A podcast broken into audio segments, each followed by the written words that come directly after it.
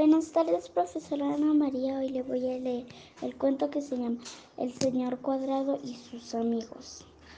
Empezamos.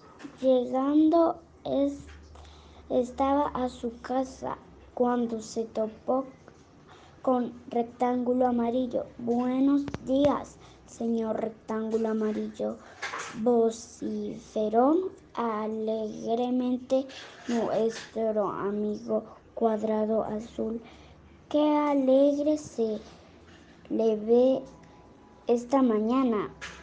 exclamó Rectángulo Amarillo.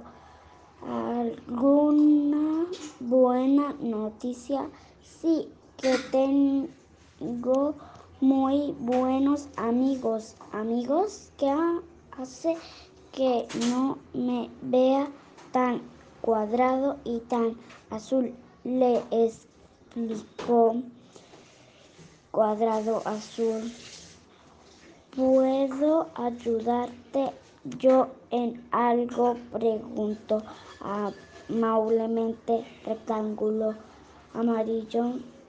Signo de pregunta. ¿Le gustaría intercambiar alguna parte de su cuerpo conmigo?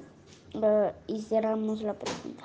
Le consultó Cuadrado Azul. Estaría encantado, respondió Rectángulo Amarillo. Siempre deseé tener unas alegres manos azules. Nuestro amigo Nuestros amigos intercambiaron sus manos y continuaron su rutina. Muchas gracias, profesora Ana María. Eh, hasta aquí terminó el cuento.